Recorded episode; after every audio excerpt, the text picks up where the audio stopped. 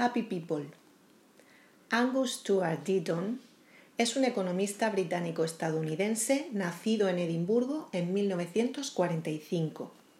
Doctorado por la Universidad de Cambridge en 1974, en la actualidad es profesor en la Universidad de Princeton y cuenta con innumerables distinciones académicas en su haber, entre las que destaca el Premio Nobel de Economía en 2015.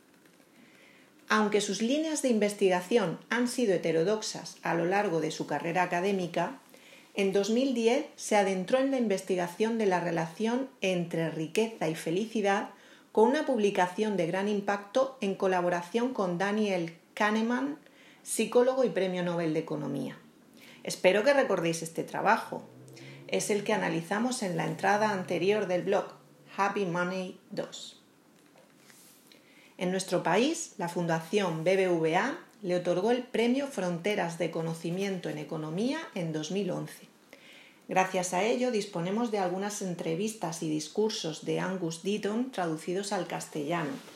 Os dejo los enlaces en mi blog.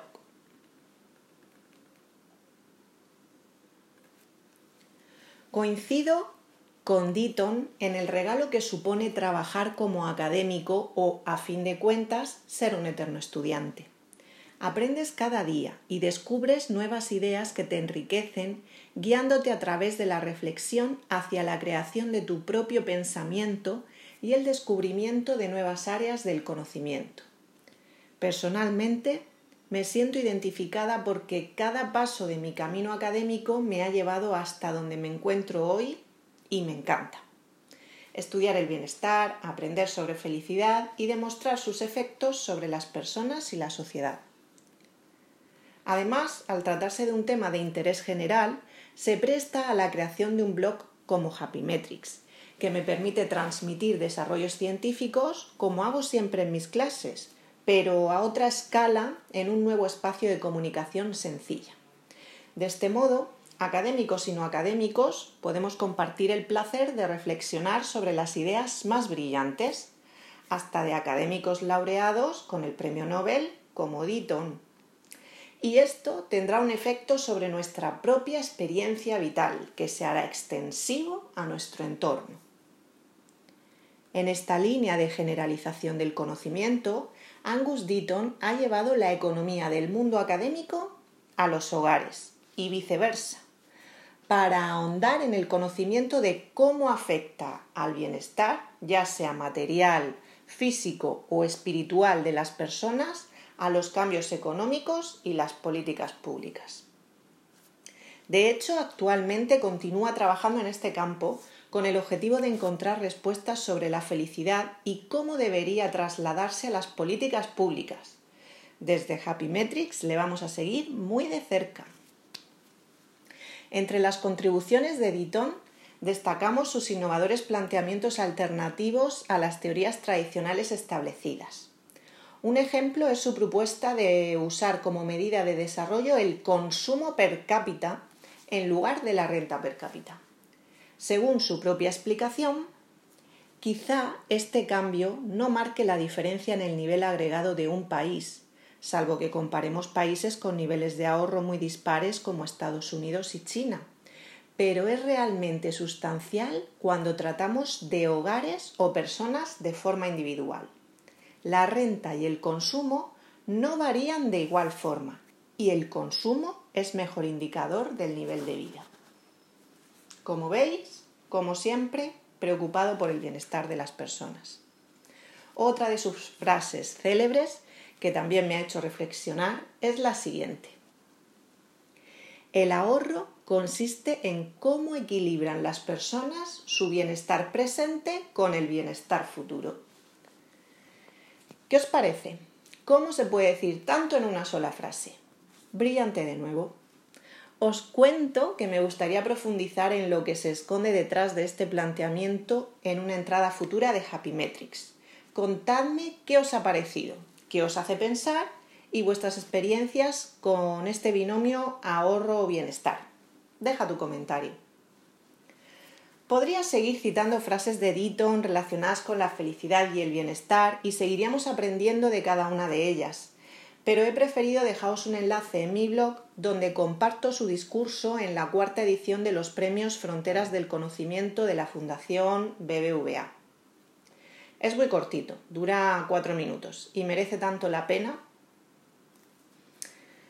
Me gusta especialmente la historia de su infancia, que bien podría haber motivado su interés por investigar sobre la pobreza, la inequidad y el bienestar, especialmente en países pobres como la India, donde su investigación ha tenido tanto impacto. Escuchad el discurso. ¿Qué os parece? ¿Y la historia de su infancia? La curiosidad e interés que inspiraban a ese niño solitario y aburrido se convirtieron en poderosas armas para crecer aprendiendo a través de esa triste niebla que rodeaba su ciudad. Esos primeros juegos con las ideas disiparon las primeras nieblas y su afán en el estudio y la investigación las fue clarificando cada vez más. Su atención a las necesidades de los demás le llevó a compartir sus conocimientos, primero entre sus alumnos y lectores, llegando a externalizar los efectos de sus avances científicos a instituciones y gobiernos y por ende a toda la sociedad. Bendita maldita niebla escocesa. Para terminar, os cuento sus avances más recientes. Este mismo año acaba de publicar el libro Death of Despair and the Future of Capitalism, junto a Anne Case, economista y compañera en Princeton. Este estudio ha detectado el incremento de la ratio de mortalidad debida a fallecimientos por desesperación, drogas, alcohol y suicidio entre la población blanca americana de edad media.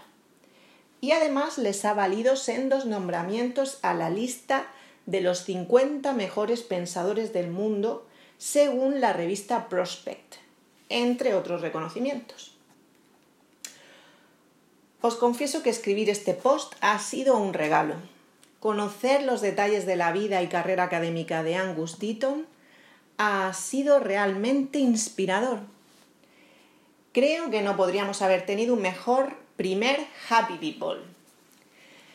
Si os preguntáis cuál puede ser la clave de su personalidad, su trayectoria vital, su felicidad, podría ser el amor, dado que en Case es, además de compañera, su pareja sentimental. Y es que, como sabéis, algunos incluso por propia experiencia, el amor es una de las principales razones de felicidad para muchas personas.